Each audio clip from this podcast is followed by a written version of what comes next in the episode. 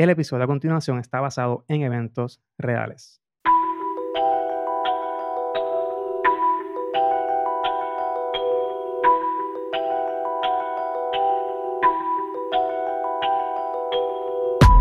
Hola, esto es El Lío del Caso, un podcast basado en eventos reales. Yo soy Héctor Omar Álvarez.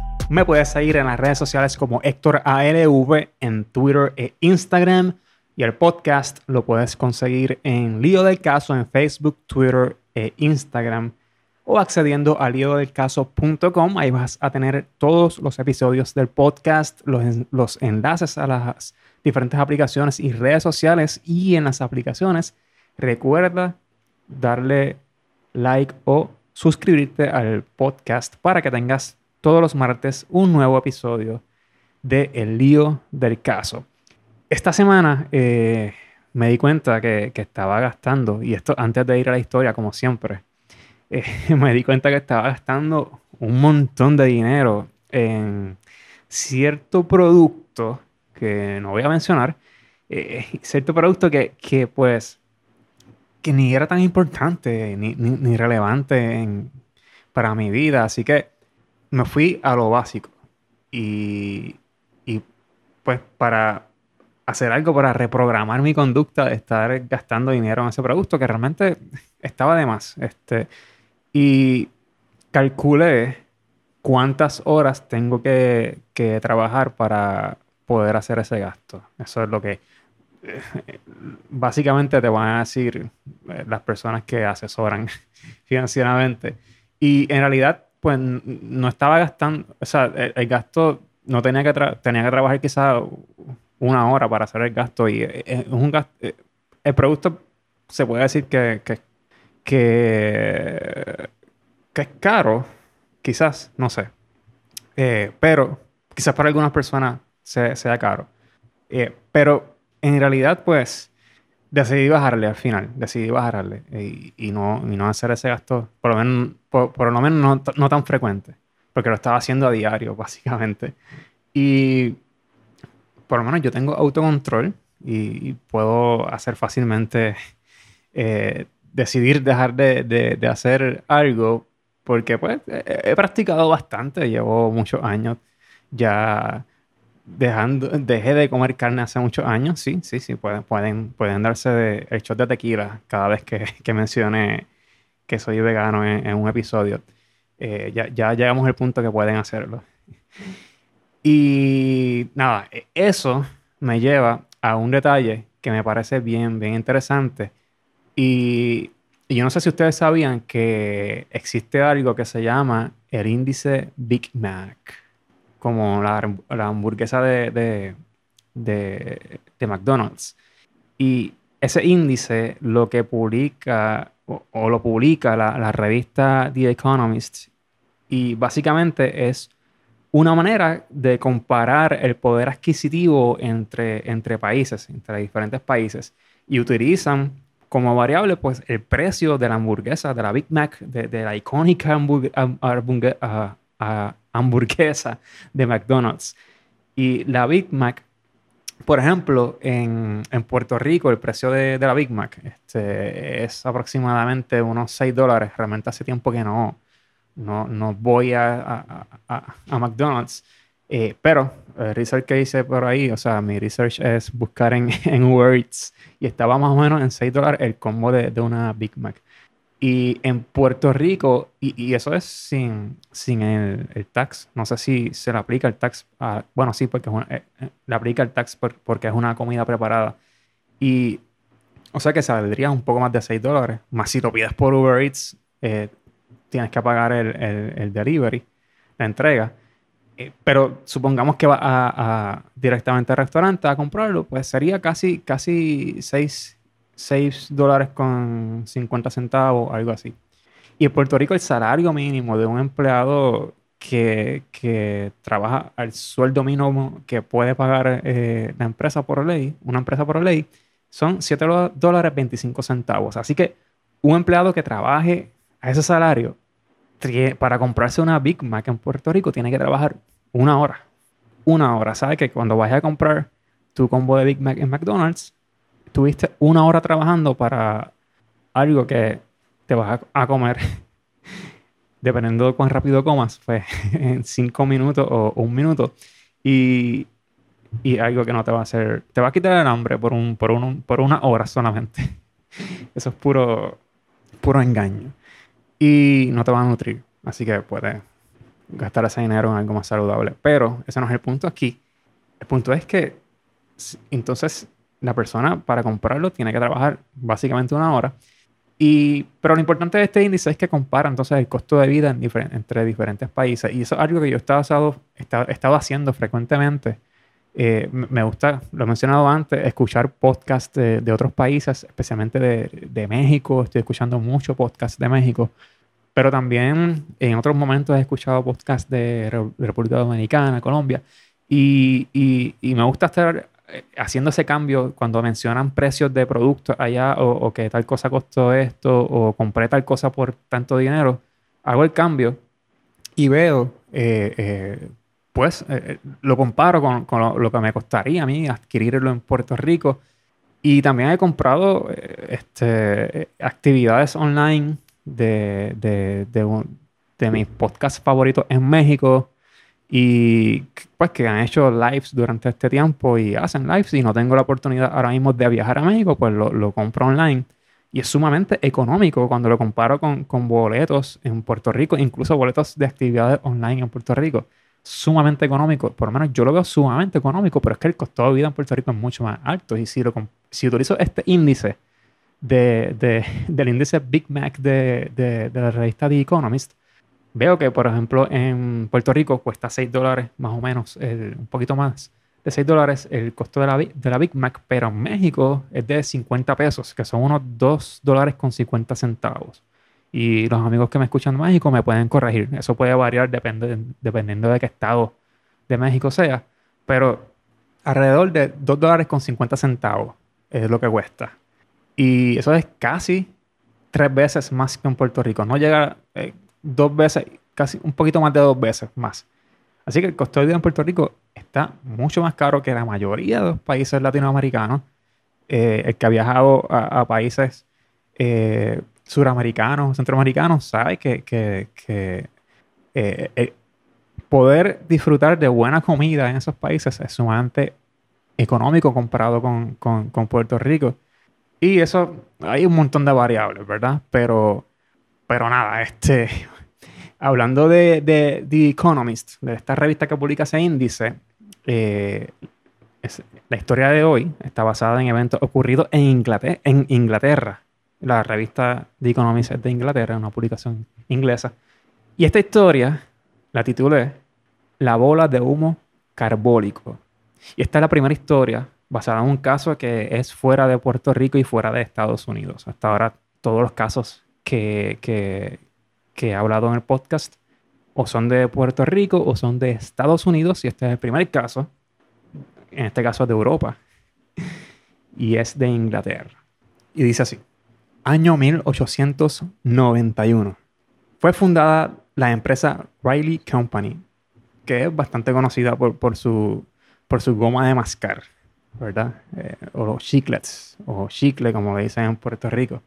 También ese año, Nikola Tesla inventó el transformador de alta tensión, también conocido como el Tesla Coil, y James Naismith inventó el deporte del baloncesto, el, mejor deporte, el deporte más emocionante, el baloncesto. Ni el béisbol, ni el, ni el fútbol, Association Football, este, se compara con, con lo emocionante del, del básquet. Y estoy dispuesto a debatir por eso. Eh, mientras tanto, en London, Inglaterra, una empresa aseguró haber inventado el remedio para la pandemia que atacaba el país en ese momento. El primer caso de una contagiosa enfermedad, de la contagiosa enfermedad, se registró en Rusia en el 1889. Por esta razón, se le bautizó como la gripe rusa. Aunque eran otros tiempos, la mayor parte de los países europeos compartían rutas comerciales por carretera, ferrocarriles y, además, existían viajes transatlánticos por barco. Las cosas no se movían con la inmediatez a la que estamos acostumbrados en el 2021. Sin embargo, no le tomó mucho tiempo propagarse por Europa. Rusia registró los primeros casos en octubre y para finales del año las ciudades más importantes de Europa comenzaron a registrar casos. París, Madrid, Viena, Lisboa, Estocolmo e Inglaterra. Perdón, London, Inglaterra. Para finales de 1889, el virus ya se había metido en toda Europa. Esta pandemia ocasionó más de 25 millones de contagios y cerca de un millón de muertes en el lapso de 10 años entre 1889 y 1899. Pero, como hemos sido testigos en la pandemia actual, que comenzó en el 2019, hay personas que quieren saber más que los expertos en la ciencia moderna. Y en esa época no fue la excepción. Claro, todavía tenemos la versión 1 del sistema operativo humano. O sea, la versión del sistema operativo humano sigue siendo la misma. Hace mucho tiempo todavía no se le ha dado upgrade. Y lo que me refiero es que seguimos siendo un pedazo de carne con un cerebro que no ha evolucionado mucho. Y por más avances que se han hecho con la medicina, con, con la sociología y todas estas eh, elementos y herramientas que tenemos, pues el ser humano sigue siendo un ser primitivo todavía y, tonto. Y siempre desconfía de, Siempre ha desconfiado de la ciencia. Y, eso yo lo he podido comprobar durante esta pandemia. Muchas personas que conozco desconfían mucho de, las soluciones que se están dando. Y, personas súper inteligentes, personas que, pues, eh, también tienen una clase social eh, alta porque eh, se dice también a veces este, despectivamente o erróneamente que quizás una persona que tiene una educación más alta o una clase social más alta suele ser eh, más inteligente, pero he comprobado que eso no es cierto en esta pandemia. Ante la pandemia, todos querían protegerse y muchos cayeron en remedios absurdos, como, como he podido comprobar también en esta, en esta pandemia actual. Y eso incluye las personas que, que están usando por ahí aceite de ratero y otras cosas. Hasta la bendición de, seres divinos. Eh, la señora Carlyle era una de las, era una de ellas, allá en, Inglaterra en 1891. O sea, era una de, las que quería protegerse, no, no de las tontas. Bueno, bueno, vamos a ver si realmente era o no. En una ocasión vio un anuncio publicado en el Paul Mall Gazette. En este anuncio, la empresa Carbolic Smoke Bowl Company aseguraba que su producto, adivinen cómo se llamaba el producto, se llamaba Carbolic Smoke Bowl. Era un remedio para curar la influenza y otras enfermedades como la bronquitis, inflamación de la, garganta y el dolor de cabeza, que en realidad eran, entiendo yo, síntomas de, de la misma influenza. Pero el remedio consistía en, ok, esto está bien interesante. El remedio consistía de una pelota de goma llena de ácido, de ácido carbólico, en polvo, conectada a una manga y los usuarios conectaban esa manga a su nariz. Una vez conectada, el usuario apretaba la pelota y el polvo del ácido salía expulsado hacia la nariz y hacía que este le provocara moquera, o sea, que, que, saliera eh, de, la, nariz este, líquido. Y según la empresa, esto hacía que el cliente expulsara el virus o cualquier enfermedad que tuviera. Pero, pero esperen un momento. But wait, esto no es todo. There's more. La empresa no solo garantizaba que el producto era eficaz, también estaba dispuesta a pagar una recompensa de 100 libras esterlinas si una persona se enfermaba con la influenza o otra enfermedad de las que supuestamente protegía su producto. Para que tengan una idea, 100 libras esterlinas de 1899, añadiéndole toda la inflación hasta el 2021, serían hoy día 13.000 libras esterlinas, lo que es lo mismo que 18.000 dólares estadounidenses o 4 millones de pesos mexicanos ahora en el 2021. Mrs. Carlyle no lo dudó, no lo dudó y sacó el meme de de Fry de Futurama que todos hemos, visto, que dice, shut up and take my money. Cállese y tome mi, mi dinero. Y así, eso mismo hizo Carly. Eh, compró el producto, lo utilizó, como indicaba las, eh, eh, las instrucciones de este, que era tres veces al día, tenía que ponerse la manga en la nariz, apretar la, bola, la pelota y aspirar ese, ese, ese polvo de ácido. Y tenía que hacerlo por, por dos semanas, así que ella lo hizo. Sin embargo, plot twist, Mrs. Carly se contagió con la gripe y obviamente reclamó la, recompensa. No murió, estaba viva, estuvo viva y reclamó la recompensa. Pero la Carbolic Smoke Company se negó a pagar la recompensa que prometía en, la publicidad que, apareció publicada en, en, el periódico. Y ese fue el lío que llevó este caso a los, tribunales. La señora Carlyle demandó a la Carbolic Smoke, Carbolic Smoke Bowl Company por incumplimiento de contrato. Finalmente, las Cortes de Inglaterra le dieron la razón a la señora Carlyle después que, por lo menos, eh, la, empresa apeló la primera decisión, llegaron al Tribunal de Apelaciones y también le, le dio la razón le ordenaron que, que, pagara la recompensa. No sé si finalmente lo hicieron, me imagino que sí. Y la señora pues tuvo sus su 100 libras esterlinas. Yo estoy seguro, yo estoy seguro, completamente seguro que, en esta pandemia has escuchado de remedios como el agua tibia con vinagre, el aceite de ratero, que por cierto, es un nombre, el nombre me parece bastante hilarante, pero eso no es nada más que Homero Simpson, Homero y el abuelo Simpson vendiendo el tónico, el tónico revitalizante. No sé si entendieron esa referencia. ¿Ah? ¿No? Ok, eh, eso es un episodio de. Un episodio no.